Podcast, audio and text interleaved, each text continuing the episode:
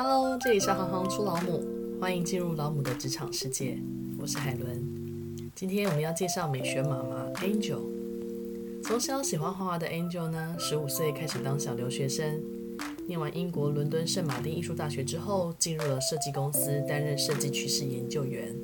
为了陪伴孩子成长，辞去工作，从家里的一张餐桌与三个小朋友，开始了 Angel Kids Art 艺术教育课程。教孩子透过五感认识美学。二零一八年回到家乡集集，创立了森林叶实验学堂。让我们欢迎我们今天的美学妈妈 Angel。Hello，大家好，我是 Angel，大家都叫我 Angel 老师。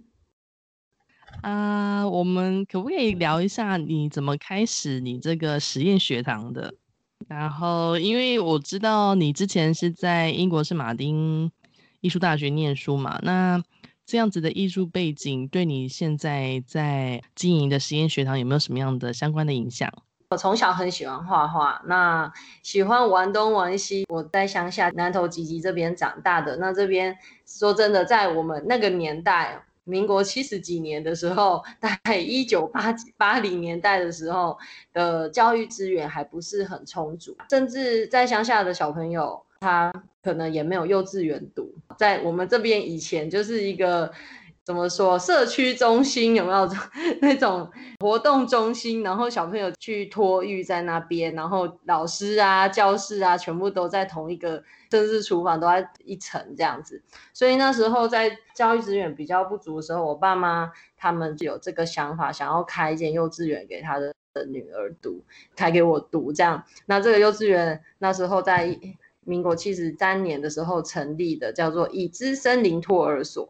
其实会走艺术这一条路，会影响我深远的。我相信一定回到本初，就是我的爸妈，然后他们支持我，他们在从小他们给我怎么样的养分，跟对我来说这是一辈子的影响。我觉得怎么好像你的爸爸妈妈好像更有先见之明的感觉，很夸张。他们为了你，然后开了一间幼稚园。嗯。那年代有这样子的想法的人不多，呃，因为家里有一些户外的场地，在教育这块好像是有一些热情。那我妈妈她本身是护理师，呃，以前如果有护理师执照的话，其实就可以开托儿所嘛。在各方面条件下，他们就是有这个想法，然后就开了这个幼稚园哦。我觉得这个幼稚园也是也很有趣哦。我他们一开始开的时候就一部那种小小发财车啊，然后去招生，就是挨家挨户的拿着一些教具啊，一些。单子啊，然后去挨家挨户说：“哎，你们家五零啊，我零到五零啊，我一一家一家去介绍哦。我们这边有溜滑梯哟，有什么有什么这样子，就把小朋友骗过来了，非常可爱耶，很可爱的行销方式。一台发财车，然后 door to door，哦，就这样子介绍了我们这里有学校，因为加上这里是乡下嘛。”那大家要把孩子送到幼稚园，嗯、这个这个 sense 还我觉得还没有到那个点，但是他们就是这样挨家挨户，然后去邀请哈 各个就是村庄的孩子们来到我们这个园区，就开始了他们的第一台娃娃车，一进来第一天就四十几个小朋友。就这样开幕了，所以我觉得神奇了。对，那时候我也才学龄前啦，可能好像听我妈妈说，我那时候才三岁吧，所以我也没有很正式的进入踏进这个教室，哦，就是在这园区玩啊玩。所以我每天玩什么，我觉得跟我之后做的事情其实很有关乎。其实都没有人跟我说，是我。呃，长越大啊，然后自己开始带着小孩，当了妈妈之后，才慢慢去反思，才去推理了这一些呃原因后果。为什么我会做这事？为什么我会喜欢艺术？为什么我会走这样子？为什么我会这样子想？为什么我的思考是从哪里来？其实跟这个园区有很大的关系。在孕育下一代的时候，我觉得哇，我要把这个这么好的地方，我也要把它继续的。让下一代，哈，让我们的孩子们都可以来参与，都可以来玩到。爸爸很很猛哦，他生了我一个就结扎了，在那个年代，他就把所有的爱都给你，也不是他要把他的爱给这个社会。其实上从小我我们跑了很多政治的活动啦，我相信很多创业妈妈在做她的事业第二春的时候，就一定是因为小孩。可是像你说的，啊，就是在你还是孩子的时候，爸妈把基本上把所有的心力都投注在你身上。因为现在其实也很多自学的孩子，然后觉得，哎，你爸妈好像是孩子自学的先驱，哎，就是。为了要教育自己的孩子，然后开了一间幼儿园。那相对的、他们怎么舍得把你送出去国外念书？而且我们刚刚介绍，你十五岁就出去当小留学生嘞，这也是有一个过程呐、其实在这幼稚园长大嘛，然后我也是读乡下的国小。其实一心一意还是很希望我能够跟上可能城市孩子的脚步。还有说难听一点，就是越读越越辛苦。小时候其实还 OK 啦，就是相信在我爸妈他们心里也是很矛盾。一方面想要给孩子哎、很自由发展，但是二方面他们也会受限于啊没办法我们体制的很多的规则这样。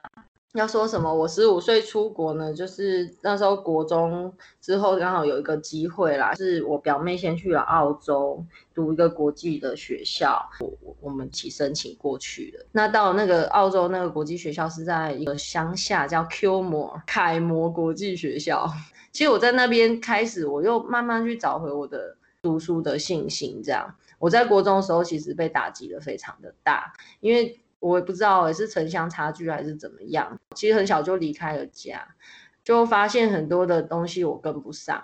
喜欢画画，然后那一些的都还是存在我的 DNA 里面，但是就是你好像就没办法再去发展太多。所以在国中的时候，我被压抑的蛮难受的。说真的，那会到英国去也是在澳洲待了两年，然后才过去的。我是读高中嘛，那他们那边其实也是有联考。叫做 GCSE，然后还有 A Levels，但是他们到差不多你十年级以上，你就可以开始选择你想选的科目了，帮孩子做方向的发展分组。你可以读 Business 哦，商业的跟科学放放在一起，你也可以，你可以选你喜欢的科目，大概选三到四个。十五岁出去念书，然后一直到你后来在那个圣马丁艺术大学，这当中有没有哪一个？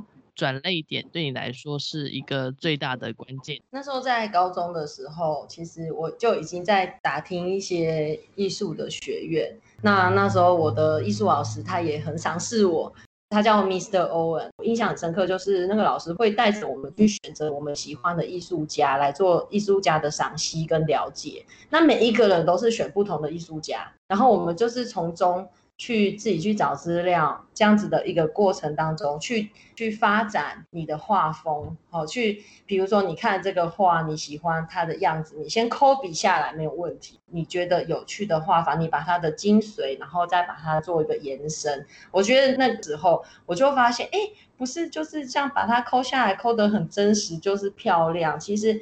很多时候都是他们在乎的是你的想法，你的 idea 是什么，每个艺术家的精髓是什么。那我就开始去延伸 A level 的考试的那个画的展，从很多的蔬菜去做发想的，然后怎么样去做它的侧面、它的造型，然后去慢慢放大，然后变成。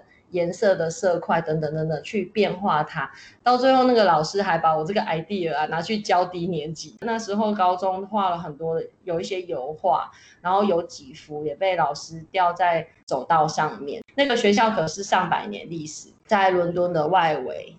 那这样子的持续给你鼓励，然后给你很正向回馈的教学的方法，它有没有间接的去影响到你后来？就是创立的这个森林业实验室的这个一些教学的精神跟概念。当你自己就是转换身份成为是个教导者的角色的时候，以前的这些想法跟概念是不是也有延续到你身上，或者说给你带来一些不同的影响？我觉得我有一个 slogan，这个 slogan 就是我们在乎的是那个过程，而不是结果。我觉得很多时候我们。都太忽略那个过程，往往都是啊，赶快赶快想一个 idea，赶快弄出来，哇，弄出来漂漂亮亮这样。就即使我现在跟家长、跟孩子们注重的、重视的，就是这个过程，我都会带家长、孩子去写生。我做的事情非常简单，我前几天才带了一群家长跟孩子，我们去车城，车城是一个小山城，然后可以坐我们这边。呃龙泉车，从龙泉车站坐这个几级支线小火车往山里面跑的最后一站就是车城站。那个站非常漂亮，它有山有水，就是有个很大的蓄水池。以前是一个伐木的中心，以前日本人他们偷伐我们的木材的时候，他们会聚集在那边，好去卖那些木材。然后去那个定点，我们就发下图画纸，大家就开始写生。我觉得光做这一个那么简单的事情，它其实就跟五感非常有关系了。第一个，你眼睛看很远的视觉；第二个，你皮肤是享受的那一个整个环境是热还是凉快，旁边有没有小鸟，耳朵就在听。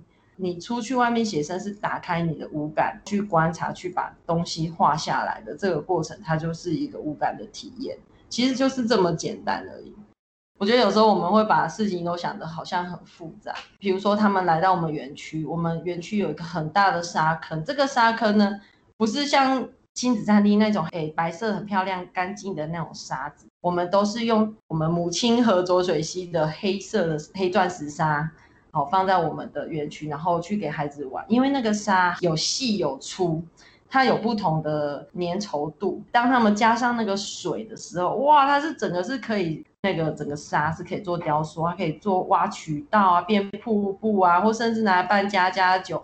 透过这样玩沙的过程当中，你是不是也可以激发很多的创意出来？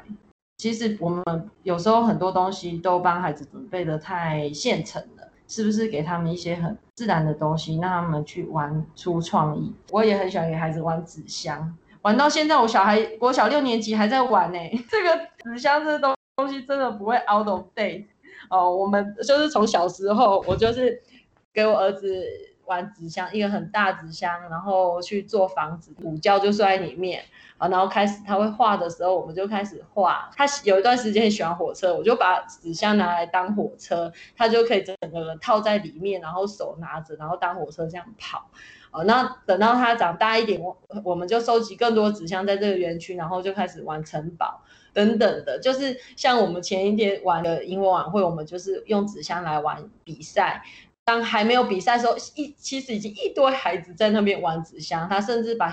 我们家的狗啊，就是奇龟，也把它关在里面，然后变成其中一只将军子。所以就是说，孩子他们在玩的时候，其实我们不需要给他们太多现成的素材，其实很多自然的素材、简单的素材、recycle 的，就可以变成很有趣的东西。大部分会过去参加你那些相关的课程的小朋友，都是从哪里来的？都是小孩，全部都。他们一到你们家，应该有那个哇，到了一个新世界的感觉。呃，说真，我也离开了这个乡下，也是生了小孩，然后也住在台中，这样子整个过程，其实我也都是一直在城市里面，然后跟很多人竞争，很多人挤，然后 生小孩干嘛干嘛，也是像大跟大家一样。那当我周末那时候有空，周末时候回来，我就会我就会放松。我的小朋友他，我就给他玩桃啊，玩那些泥巴，然后下雨天我们就穿着雨鞋就跑出去啊。你之前是在设计公司担任设计研究员嘛？那你从呃设计公司辞职，一直到踏进现在这个你的家乡，但基本上这又是个全新的领域。那在你的这段过程当中，你有没有遇到了一些什么样子的困难啊，或是挫折？然后最后怎么样慢慢把自己带到现在这个比较完好的状态？其实很多都是现实生活上的大大小小的事情。我当初在家里就是一张餐桌这个开始，其实真的就是因为自己当妈妈这个事情。那时候有一个妈妈，然后我们三个小孩一起在公园 hang out 的朋友。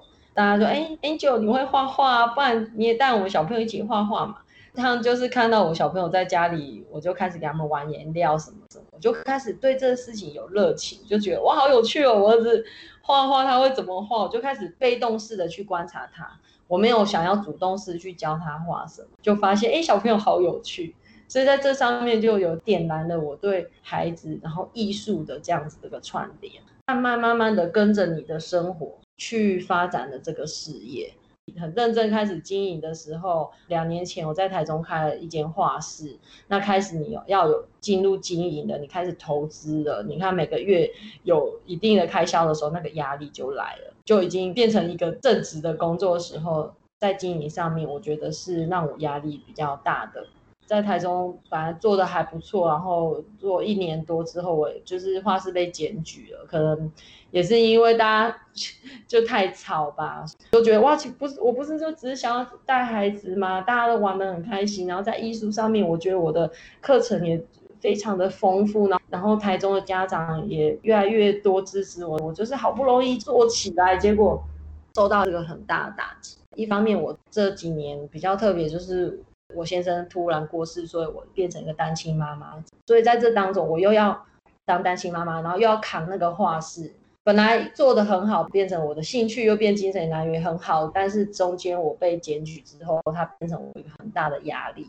那在那个很大的冲击下呢，我说真的，我的爸爸妈妈他们其实一路上也都一直是，他们一直是支持我，但是就是他们是放手的支持我。那在这个点上，我爸就一句话，我一休息会瞪来瞪来，就这一句话，瞪来瞪来，哇！我就开始在想，对哦，家里那时候幼稚园也收了，其实民宿也开始落寞了，因为很多很高档的民宿都都在这边雨后春笋的出来。家里也有点落寞了，然后环境也开始，他们老了嘛，就啊，反正那里想种菜就种一块菜，那里弄就环境也没有整理的非常好，这样就是乱七八糟的。家里校舍旧校舍也就也还在，然后就也空空的这样。在两年前，我决定我就把工作室搬回来，然后我就开始邀请我的家长说来来来南投玩哈，来这边老师有开课。这一路上很不容易的，就是，呃，你的生活压着你，然后要去做不同的决定，嗯，我觉得这个是最困难的。然后加上我单亲的这个状况，也是让我有很一段时间很不容易。这样，我得得得 得要把这个事情说出来，非常不容易啊！你当然幸运的。爸爸妈妈是放手让你去，呃，让你去去闯你自己的人生，然后遇到了这个这个比较辛苦的难关，但他们也是一直在后面支持你。我觉得你爸爸那一句“邓来”哦，听了很令人感动，感动哦、因为嗯，家就在这里的感觉。辛苦你了，辛苦你了啊！那小朋友呢？小朋友在你呃这段过程当中，看着妈妈这么辛苦，面对着嗯这。所有的变动的时候，小朋友在旁边扮演的角色，或者说他们的参与是什么状态？其实我觉得我的孩子他们一开始他们就是也很伤心啊，但是他们好像就会怕妈妈难过，因为我不会遮掩那一种情绪在孩子面前，所以嗯呃他们。在陪伴我过程当中，我觉得也是很不容易，尤其是我大儿子，因为我大儿子跟我先生最有印象嘛。那时候他才生，他要生小二的时候，他过世了，所以。那时候我大儿子非常难过，之后他就看着妈妈每天在哭哭啼啼，所以那孩子就我觉得好有趣，孩子就瞬间长大，哎，就好心疼。他他很想保护你，他一定。所以他就开始瞬间长大，觉得自己是一个哥哥，然后他也想要赶快长大当爸爸那个角色来照顾妈妈，给自己这些压力。所以那时候我我的孩子，呃，反而是安慰我的，呃，反而是他们会陪着我。有时候我也会躲起来，我也不想要给他们看到太多，但是不不可能，我们是一家人。我觉得心情还是要跟孩子去分享，不很不容易的走过。一开始我儿子一天到晚的也是忘东忘西，有一段时间，有一一年的时间，嗯，就很 shock 吧，大家都吓到。然后我小的那一个孩子，他就是比较情绪上面这样没比较没办法控制。在我们刚刚开工作室不久，我先生过世之后，我就一个人开始扛啊，然后开始要上课。你知道那上课的辛苦是，是不容易，因为你要面对是家长，面对老师，你要讲故事，你要唱歌，哇，然后那个情绪要嗨，你要带动啊，你不可能就是面无表情或是流个眼泪在那边带这些事情，好，我要带他们画画，要鼓励他们讲很多正向的话。你每次一上课完，我就是好累，好累，好累，因为你的心情不是这样子。我觉得那一段时间真的是非常的辛苦，但是我也很感谢我的家长跟小朋友。因为他们把我撑住，让我每天都要笑笑的面对大家。然后在那一段时间，虽然很容易落入那种黑暗，但是因为我的工作，它也帮助了我，疗愈了我。森林夜实验学堂慢慢的在就是从建立起来。两个小朋友也瞬间成了很棒的帮手。我在设计活动的时候，其实我都是跟孩子在讨论的。你觉得怎么样玩？你们喜欢玩什么？哦，就是 脑力激荡，像 idea 的脑力激荡。然后我的 interview，我的使用者测试回馈，然后甚至我上课的时候，孩子会怎么玩？我竟然这个东西可以这样子玩，所以这个灵感不是来自于 Angel 老师一个头脑，而是来自于很多的人事物加在一起，这个就是我们的五感。我们请教一下 Angel 妈妈。关于你说谈论到的幼儿美学的启蒙课程啊，你通常会用什么样子的手法去吸引或是引导小朋友嘞？呃，有好几个形式的方式去引导孩子。第一个，我们会用主题的方式去引导孩子去做呃今天的一些特别主题。第二个，我们会去自由的形态的创作，当家长的其实是当一个观察者的角度去。看孩子怎么样去在这样子自由空间去创作。那第三种的，我们会有知识型，我们认识身体呀、或者说呃设计画家的赏析。前一阵子我就带了一个细菌的课程，开始我们。只是去玩去做一个培养皿，做好几个细菌培养皿，然后告诉孩子说：“哎，细菌在哪里？我们看不到，我们要怎么去跟它共存？怎么样去预防它让你生病？”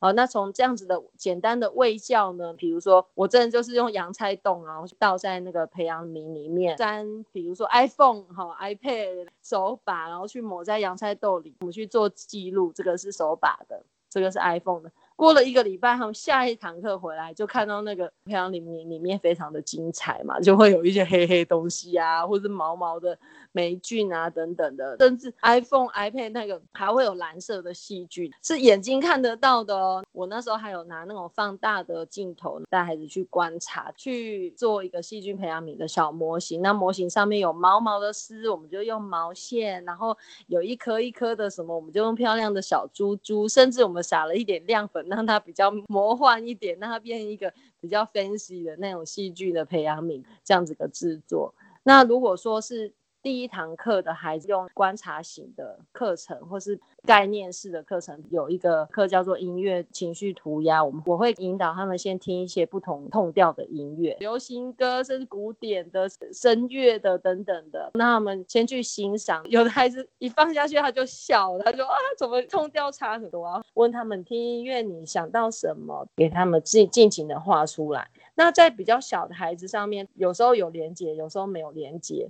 听起来是很有趣的课程活动诶，因为呃每一个不同形式的课程里头，教导他们除了你之前提过的五感的感官之外，然后好像也是让他们慢慢的成为一个细腻的观察者，就像你刚刚提到的细菌培养皿的那个小小的观察，让他们开始。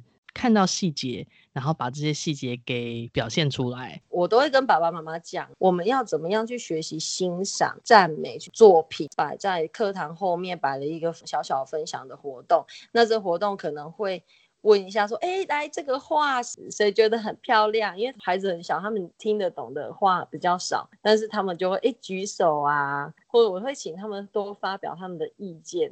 还有一个问题想请教，因为你之前有提过说你从英国念完回来之后是到设计公司去工作，那你自己本身觉得之前在设计公司从事的工作算不算是在英国圣马丁学习的延伸？跟你现在的课程的规划有没有一些连接的关系嘞？我那时候刚回来台湾，其实找工作有一点困难，就有好几间公司，他们第一个问的问题都是：哎，你会二 D 绘画吗？或是三 D 这样？你用什么？么软体。去面试我会觉得好，惨了，我好像不太适合这个市场的需求。因为在英国做产品设计科系的时候，都是 focus 在前段使用者的生活上面的问题的观察，来去找出问的族群会有什么行为等等的。他们喜欢用这样子的一个方式去带设计学校学生来去做发想，做出这样子的设计是，你观察到了什么点？当然了，你要进去一个业界，你要进去一个公司，又是不一样。很多都是讲求效率，要赚钱。很多时候做一个设计就变成很速成，很比较常常会被忽略过程的观察。在我进入设计公司的时候，他们还没有这个部门叫设计研究部门。我进去之后，慢慢慢慢走向了这个 design research 的这样子的一个范畴里，在设计公司也学到非常非常的多使用者的观察。我们要他给怎么样的 user，还有 persona，那什么样的 persona？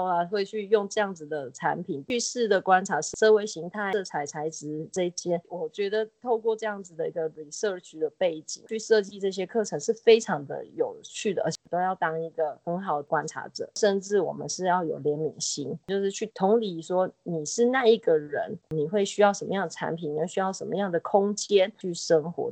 这实验学堂里面最重要的一个 symbol 就是你那超大的树屋，应该是所有小朋友进来之后第一个会大大受到震撼的一个超大的玩具。你可以跟我们聊一下这个树屋的故事吗？哦，好啊，以前幼稚园的一些设备其实也都被拆了差不多。一开始也是用我的活动去撑场，然后去邀请、去吸引呃原本认识我的家长来到这个地方。慢慢我就发现，其实我们真的需要一些沙坑。那时候就很困难似的用几个沙包围起来，中间教育卡车的沙啪就倒进去，然后大家玩到不想走，所以我就慢慢去想说，哎，对我们需要什么样的设施，然后让孩子能够去第一个，他可以玩得很开心、很安全；再来就是透过这设施去亲近我们的自然。刚好我们在门口有一棵很大的橡树，那棵大橡树是我幼稚园的时候，它是印度橡胶树，它叶子非常的大，变成一个非常大的树，有点像榕树，是有须根。我们幼稚园小朋友就会用吊单杠拉它的那个须根掉什么的，会把它叶子捡起来，折起来变成一个小勺子。那个勺子我们都会在园区的有台湾鱼池，都会在那边捞水捞鱼。所以那个树其实是真的是我小时候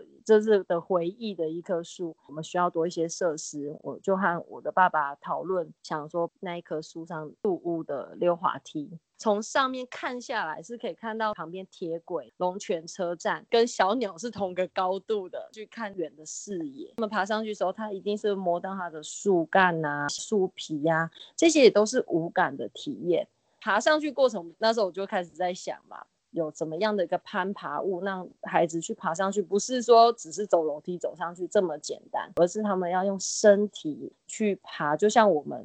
在做很多事情的时候，其实前面会有挣扎，会有努力的过程。那这过程，当你登上去了，看到的视野就不一样。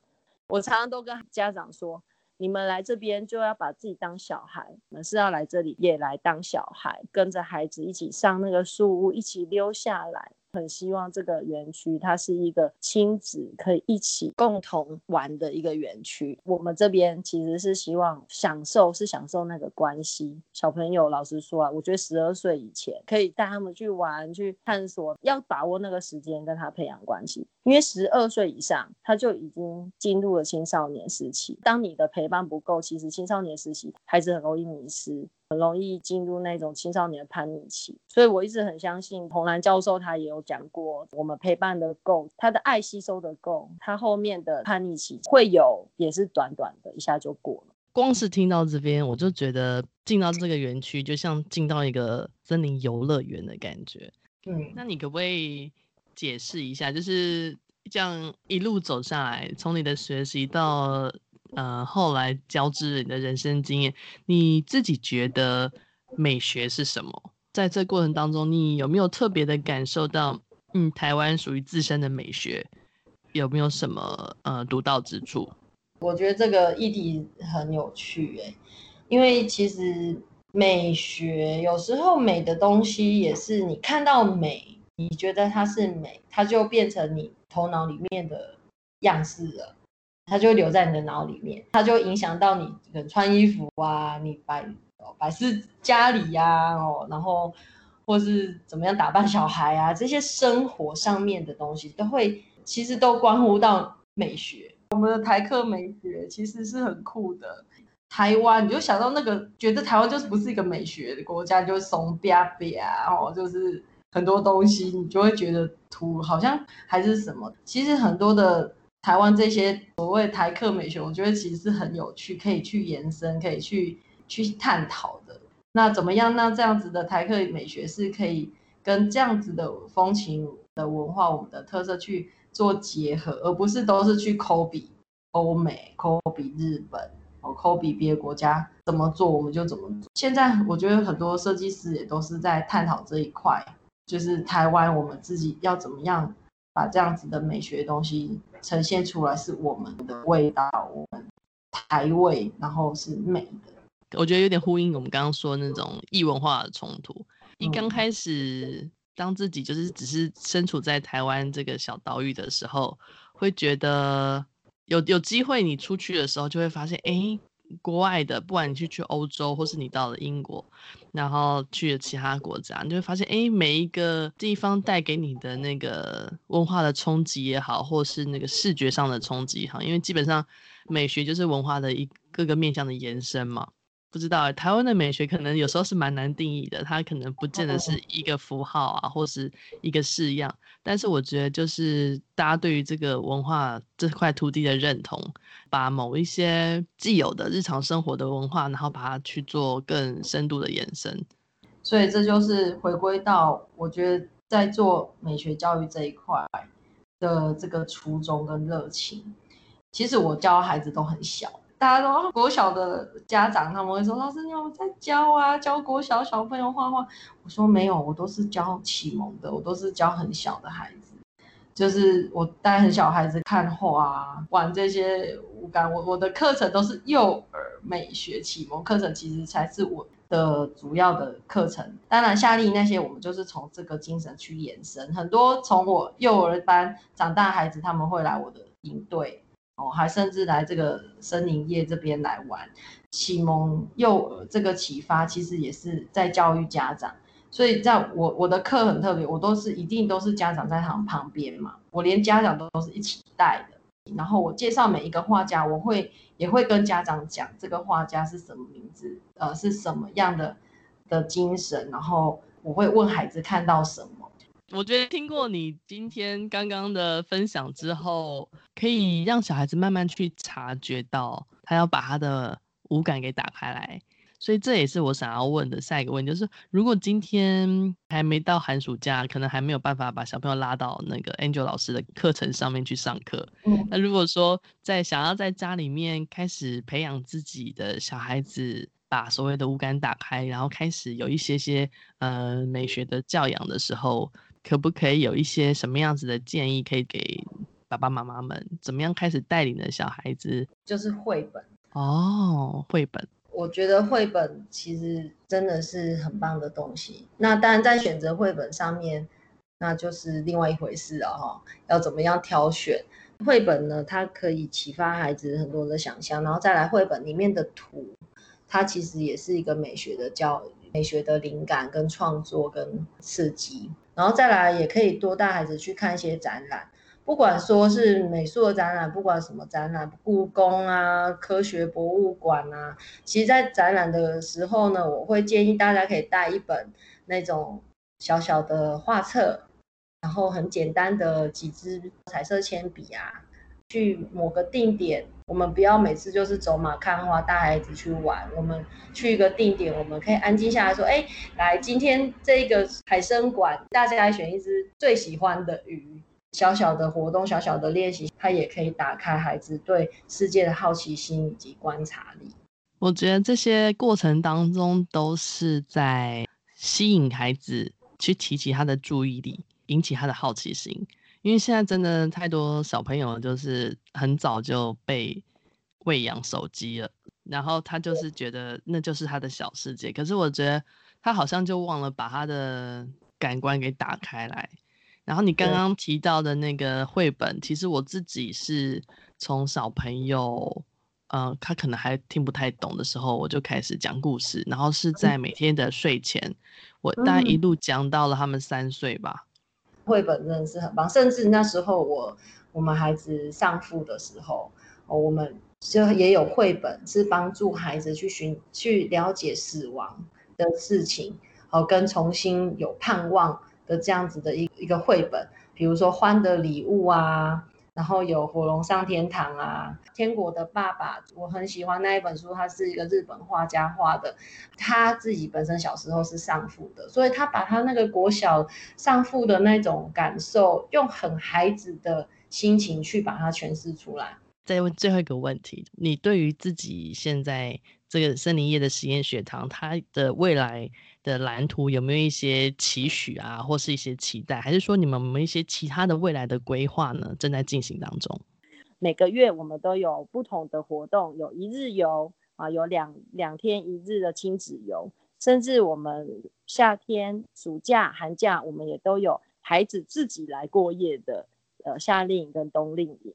那比如说我们呃一月嘛，就是有跨年晚会，有原住民老师他会过来这边带孩子跳舞、玩游戏、萤火晚会。像六月有独角仙，那我会请到我们特生中心的讲员过来这边带孩子认识独角仙的一生、它的特性、所谓的昆虫的的一个认识，带他们去园区里面去观察真的独角仙。